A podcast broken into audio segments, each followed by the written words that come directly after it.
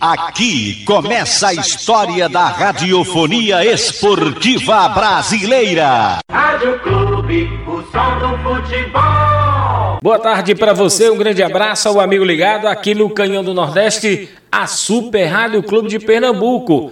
É, o lateral esquerdo Fabiano surgiu a notícia ontem que Fabiano já está acertado com o operário de Ponta Grossa. O jogador deve deixar o Santa Cruz logo após o término do campeonato estadual. A direção coral nega essa informação. Já do lado do operário, está tudo certo com o jogador e ele se apresenta logo após o campeonato pernambucano. A premiação cresce cada vez mais. O vice-presidente Tonico Araújo reunindo um grupo de empresários para arrecadar arrecadar dinheiro e passar uma premiação grande, né? uma premiação boa, gorda, para os jogadores do Santa Cruz em caso de conquista do título amanhã às 21h30 no José do Rego Maciel contra a equipe do Salgueiro. A motivação para os jogadores do Santa Cruz, que vem, que vem defendendo a melhor campanha do campeonato estadual. Invicto dentro do Arruda, o Santa Cruz não perdeu jogando no José do Rego Maciel na temporada de 2020 e tem um aproveitamento superior a 90% jogando em seus domínios. O amigo Dudu Guimarães da imprensa paranaense traz as informações da negociação com Fabiano. Iranildo, tudo bem, meu amigo? Então, cara, é o que a diretoria do Operário tá informou para nós aqui é que ele está acertado sim, que ele só vai encerrar aí o Campeonato Pernambucano, né? Acho que acaba a quarta, né? E, e ele vem para cá. Não sei qual que é a informação que vocês têm aí, se é contrário a isso, mas o que a gente tem aqui é isso aí.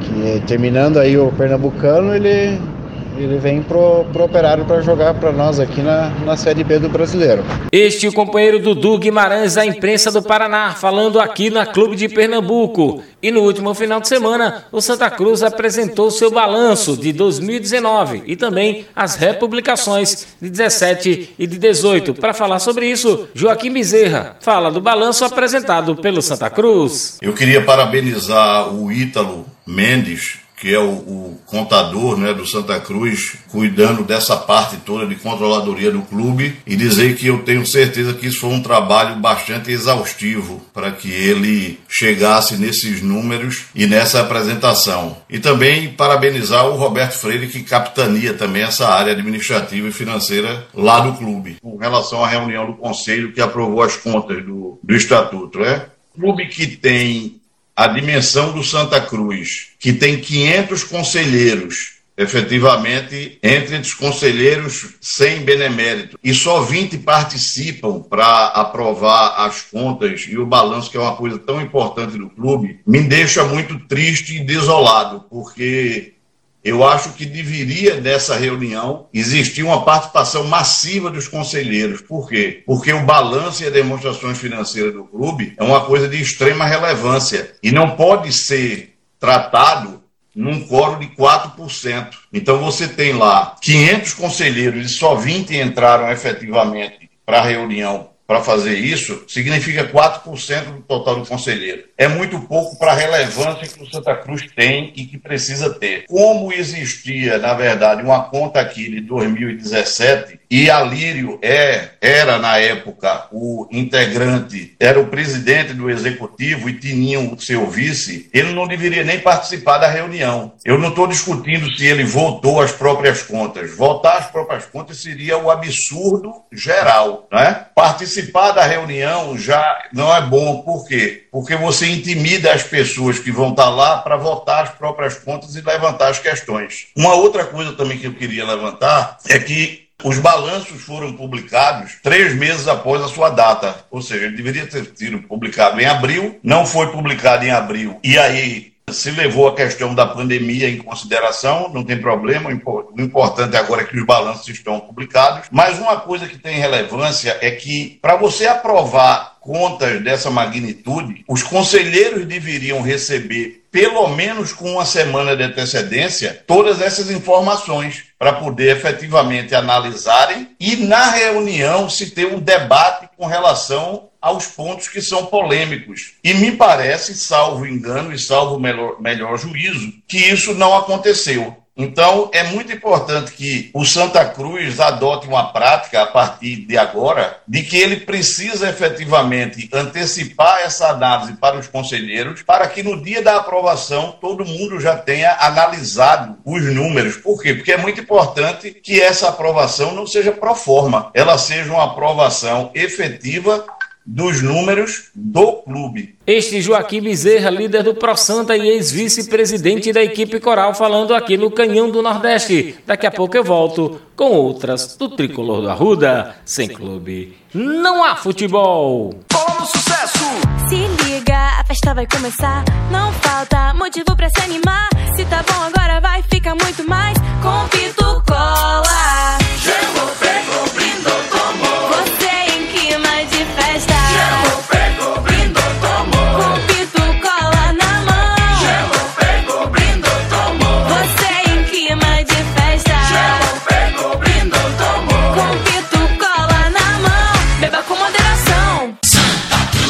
a direção do Santa Cruz diz não estar sabendo da negociação do lateral esquerdo Fabiano com a equipe do Operário de Ponta Grossa, o jogador que deve se transferir para o Operário logo após o Campeonato Pernambucano. A direção do Santa Cruz nega qualquer informação a respeito disso. Diz que o jogador pertence ao Vitória e que tem contrato com o Santa Cruz até o final do Campeonato Brasileiro da Série C. Então vamos aguardar esse desfecho na novela Fabiano. Mesmo na disputa do estadual, Santa Cruz corre atrás de reforços. Está complicado contratar. Questão financeira também, jogadores demorando muito, está naquela ainda de esperar propostas de um lado, de outro. Por isso, o Santa Cruz não vem podendo anunciar reforços em relação ao atacante Negueba, o jogador que o Santa Cruz tem interesse desde o ano passado, não vem mais para o Santa Cruz, ou seja, o Santa Cruz não tem mais interesse no jogador. Primeiro, ofereceu um contrato de produtividade, nem o jogador nem o empresário aceitaram. A proposta feita pelo jogador foi de 50 mil reais. O Santa Cruz chegou próximo aos 30 mil. Não tendo a resposta positiva, Santa Cruz tem que andar. Então, descartando completamente a negociação com o atacante Negueba. Corre atrás e reforçar a equipe. Lateral esquerdo vai precisar, pelo menos de dois. Com a saída de Fabiano, só tem o Célio jogando improvisado ali naquela posição.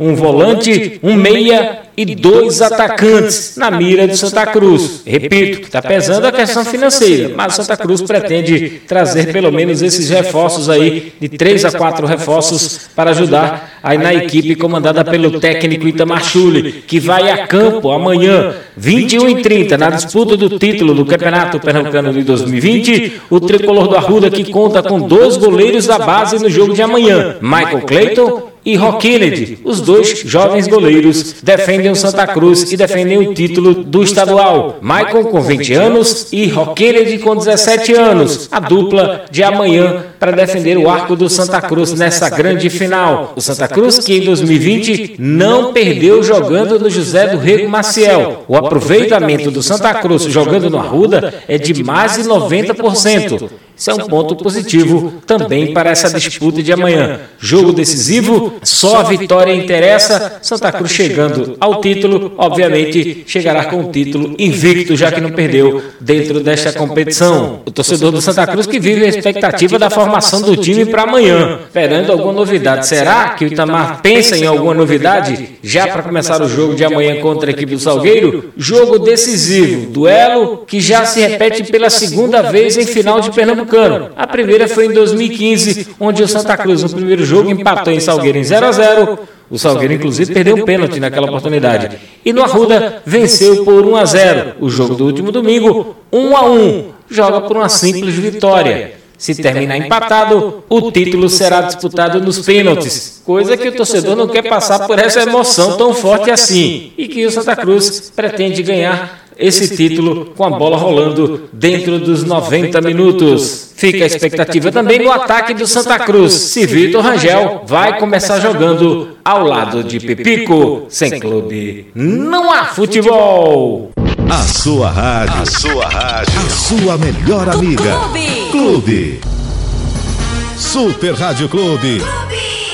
Sempre do seu lado. Alegria. Mais alegria no ar.